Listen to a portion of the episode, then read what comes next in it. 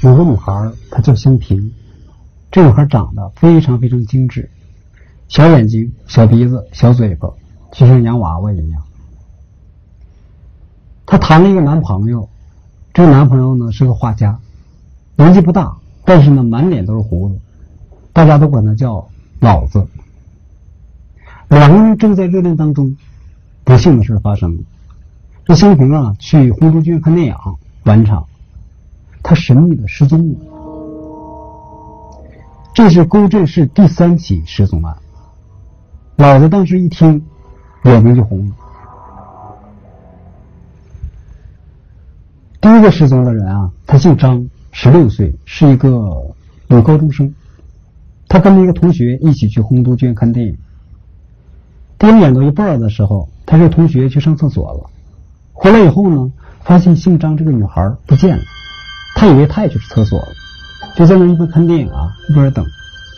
可是直到电影散场，姓张的这个女孩也没有出现。这天晚上一夜，这个女孩也没有回家。第二天一早，她的妈妈就报了案。警察来到了红都剧院来调查，他们搜查了卫生间附近的街道，连根头发都没有找到。一个多月过去了，这个女孩活不见人，死不见尸。警察就调查这个姓张的女孩的同学，就问他说：“当时你们看电影的时候，旁边坐着什么特征的人？”这女孩就说：“说当时那场电影啊，人不多，大家坐的稀稀拉拉的。她和姓张这个女孩旁边空着，没有人。”这个事儿过去一个多月。第二个人又在红都剧院失踪，警方就把侦查视线集中在了这家诡异的剧院。第二失踪的女人三十多岁，她带着她的儿子六岁半去看动画片是晚场。电影演到快完的时候，工作人员啊就听见一个小孩在哭，在那个过道上哭，赶紧跑过来问：“你怎么了？”小男孩说：“妈妈不见了。”工人就问他说：“妈妈什么时候不见的？”这个男孩就说：“我正看着电影呢，一转头，妈妈就不见了。”然后剧院呢就广播寻人，可是直到散场，他的妈妈都没有出现。香平啊是一个模特，他当时去看电影的那一天，本来啊跟老子约好了一起去，可是呢，老子去看一个画展，就没有腾开身，于是呢，香平就自己去了。没想到他一去不返，老子给他发短信，他没回；给他打电话，他关机。那老子以为他生气了。第二天呢，问他家，他不在家。给他单位打电话，他也不在单位。想起这个红都剧院啊，前边失踪的那两个人，这老子有点害怕了。难道搞到老子头上了？的确，搞到老子头上。这三个人呢，除了他们都是女性，再没有共同点了。一个读高中的一个女生，一个结了婚的女人。还有一个是正在热恋中的一个年轻女孩。不过呢，大家又发现了一个共同点：他们三个人的座位号都是二十四排四号。我说这是巧合，你信吗？这老子啊，想起小的时候，父母经常吓唬他，说晚上不许乱跑。要不然你在外头碰上拍花老太太，一拍你就跟他走了。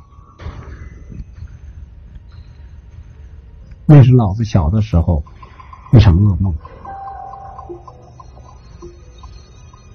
这段时间呢，高镇市到处都在传说，越传越神，说红都鹃闹鬼。还有人说呢，看门的那个张大爷，有一天啊，散场以后，他在那儿扫地呢，他听见有就是座位底下。有个女人在哭，那声音细细的、长长的，特别恐怖。把这张大爷吓得扔了扫帚就跑了。这天下午呢，老子来到了红都剧院，他想来打听打听情况。因为张大爷呀正在门口打盹呢。这张大爷是个天生的豁虫，按理说这种呃天生残疾的人都有点凶。不过张大爷这个老人啊非常和善。呃，老子来过两次了，他认识他。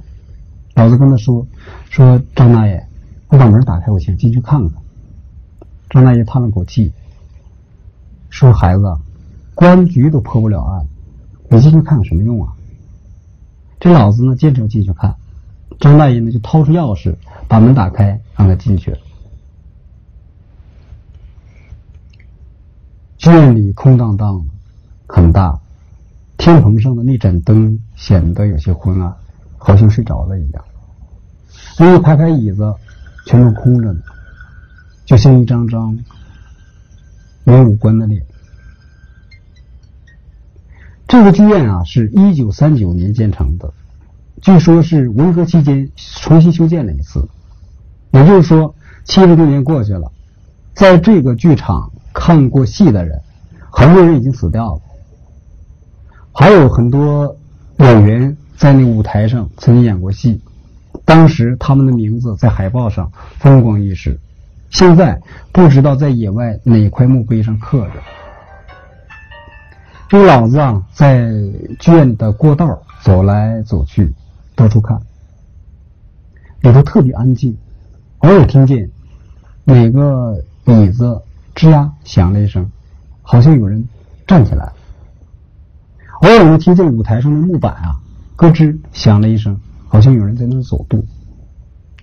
老子心里啊有点空，有点怕。他走过来走过去，最后他就停到了二十四排四号这个座位前头。他看来看去，最后啊，他掏出手电筒，把那个椅子板啊翻起来了，朝下一看，他的眼睛瞪大了。那个椅子下边啊，刻了一行字，好像已经刻了很多年了。那上面写的是“一九三九年四月十七号”。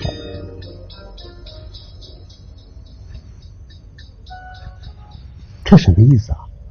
他又翻了翻其他的椅子下边，其他椅子都没有。这行字跟失踪的这几个女性有什么关系吗？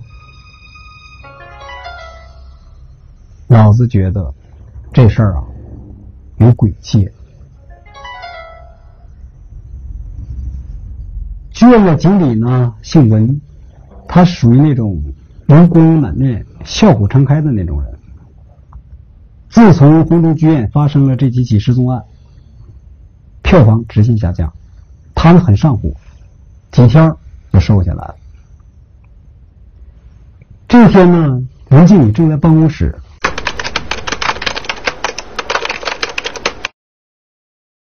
正在办公呢，看门的张大爷跑进来，他进来以后特别惊慌。王经理，出事儿！王女士怎么了？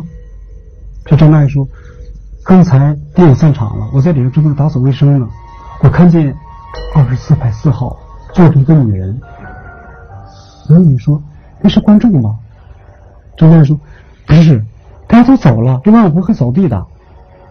那个女人啊，带着啊，当时放的是一场。”立体电影，她戴着那个绿色的偏光眼镜，散场以后他还戴着，就愣愣的看着那个荧幕。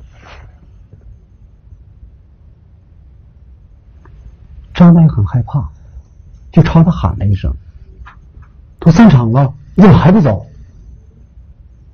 这个女人啊，默默的站起身来，还没有摘掉眼镜，然后呢，顺着过道就出去了。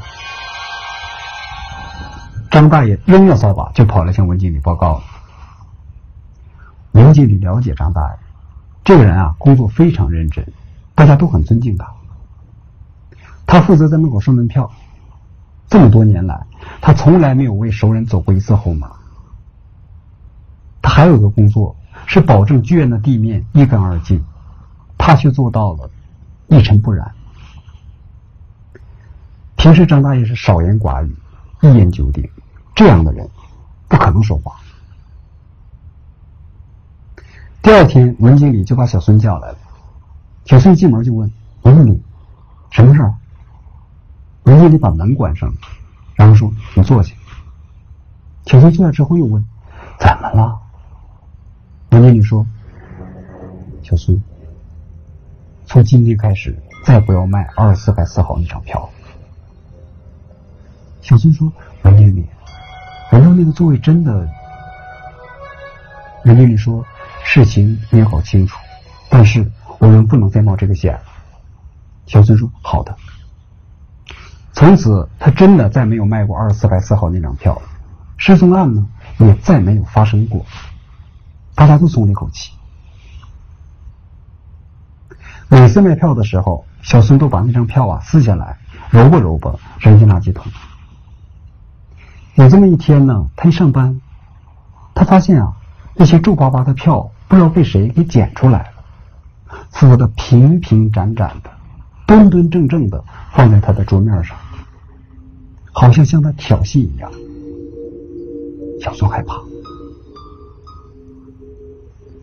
两个多月过去了，这天啊，小孙下班回家，他家呢离剧院有三站路，他每天步行回家。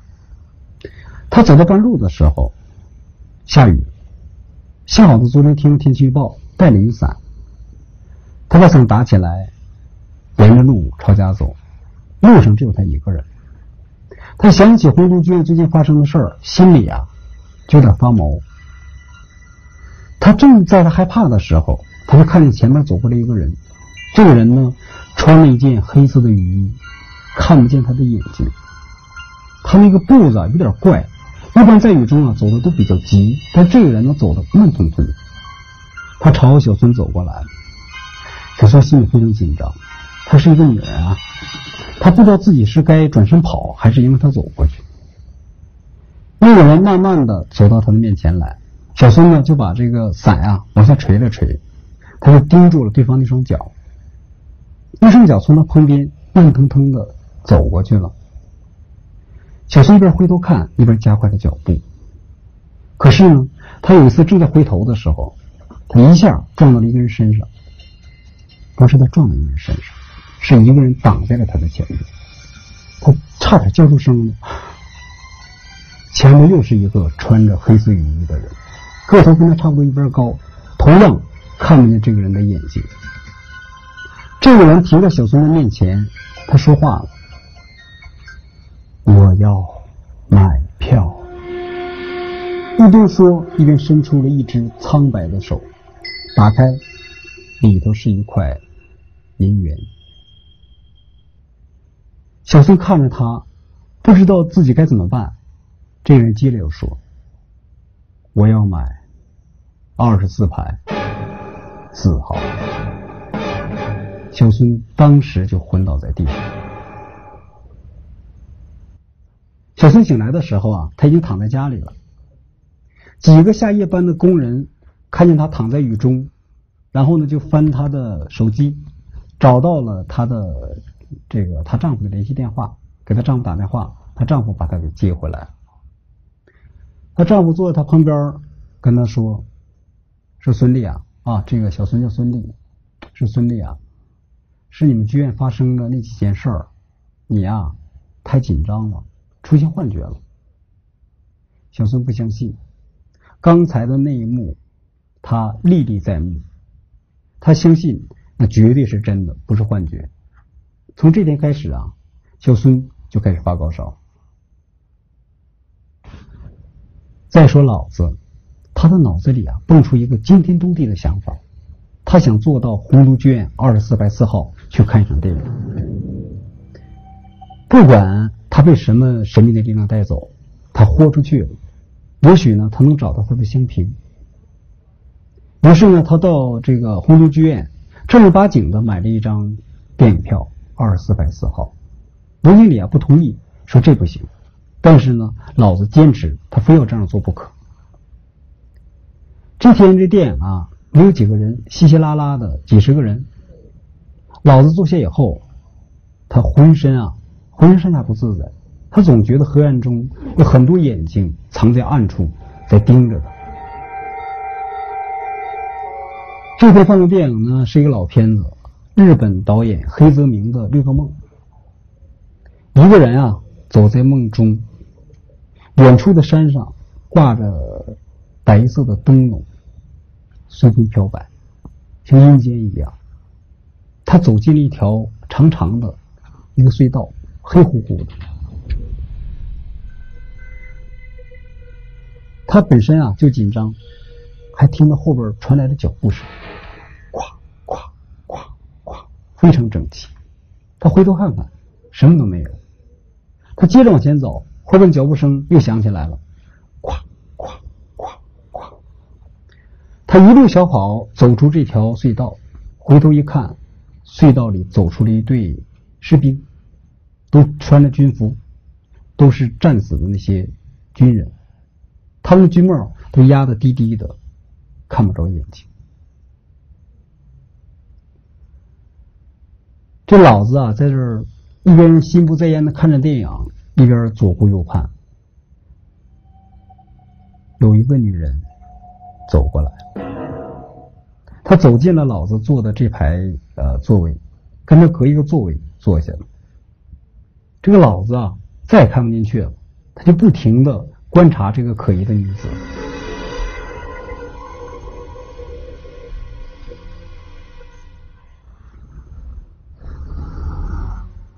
过了一会儿，又来一个男子，他也从这个老子坐的这一排走进来了，跟老子隔着一个座位坐下了。这个老子呢，又开始观察右边这个人。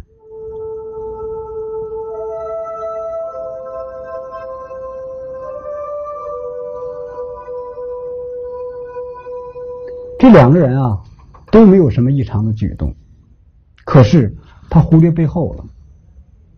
正在他左顾右盼的时候，他的背后伸过来一只苍白的手，拍了他一下。他猛一回头，看见的一张跟那只手同样苍老的脸，是那么的熟悉。这个人是谁呢？明天接着说。